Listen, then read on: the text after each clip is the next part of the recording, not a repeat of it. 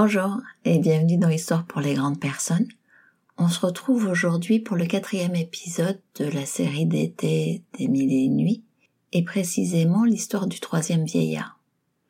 Je voudrais faire un petit préambule, je voudrais m'excuser par deux fois. La première, c'est que pour les quelques personnes qui ont écouté le troisième et qui se sont rendues compte que je m'étais trompée de fichier, je suis désolée. En fait, euh, c'est l'expérience de la honte, le truc où vous vous rendez compte que vous avez fait quelque chose qui vous met très très mal à l'aise et où presque vous pourriez vous mettre les mains devant les yeux en disant Oh mon Dieu, la honte. Bon, c'est un sujet de réflexion en fait. Qu'est-ce que je fais de ça? Qu'est-ce que je fais de cette gêne et qu'est-ce que ça vient toucher? Est-ce que c'est une question d'ego? Est-ce que c'est une question de de gêne? Est-ce que quelle est la peur qui est derrière ça? Donc ça, c'est ma première excuse et je n'étais pas dans le bêtisier avant l'heure. Et la deuxième, c'est que peut-être l'entendez-vous, mais euh, je suis très prise, ma voix est très prise et j'espère que ce n'est pas autre chose que juste la voix prise. En tout cas, il se peut que la qualité sonore de ce que je vais vous partager aujourd'hui euh, soit un peu plus compliquée. Et ce ne sont pas des coquetteries euh, pour euh, travailler ou jouer avec la voix, c'est juste que, voilà, elle est euh, assez abîmée.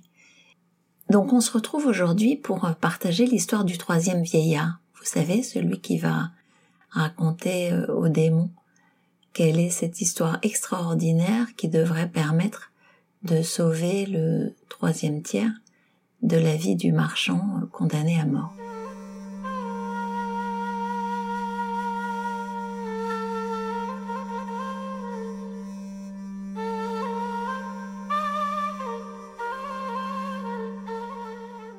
Souverain et maître des démons.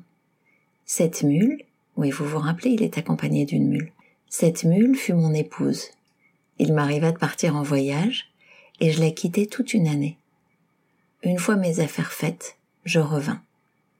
J'arrivai alors qu'il faisait nuit, et trouvai un esclave noir couché avec elle. Ils se parlaient, minaudaient, riaient, s'embrassaient et s'excitaient en folâtrant. Lorsque ma femme me vit, elle se précipita vers moi. Elle avait à la main une cruche d'eau dont elle m'aspergea tout en prononçant des formules magiques, puis elle s'écria Transforme-toi en chien. Je pris sur le champ l'apparence d'un chien.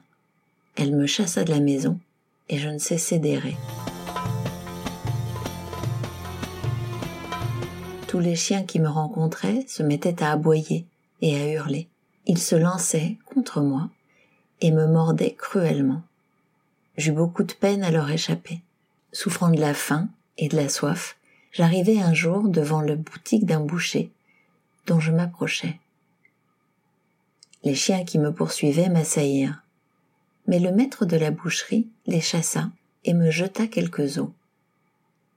Je les rongeai et pris ensuite l'habitude de dévorer ce qu'il voulait bien me garder.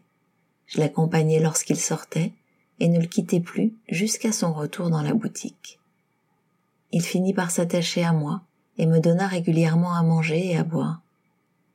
Le soir, il regagnait son logis et me laissait à l'intérieur de l'échoppe où je passais la nuit. Il fut obligé un jour de revenir chez lui plutôt que d'habitude pour régler une affaire. Je le suivis et réussis à me faufiler dans sa maison.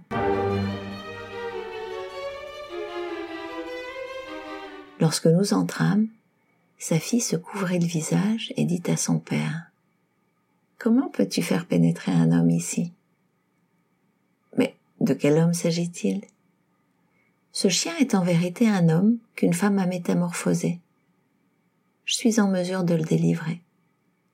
Ma fille, je te conjure par Dieu de le faire.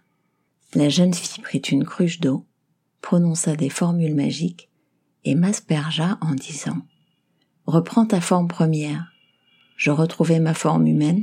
Après lui avoir baisé les mains pour la remercier, je lui demandai d'ensorceler mon épouse, comme elle-même m'avait ensorcelée.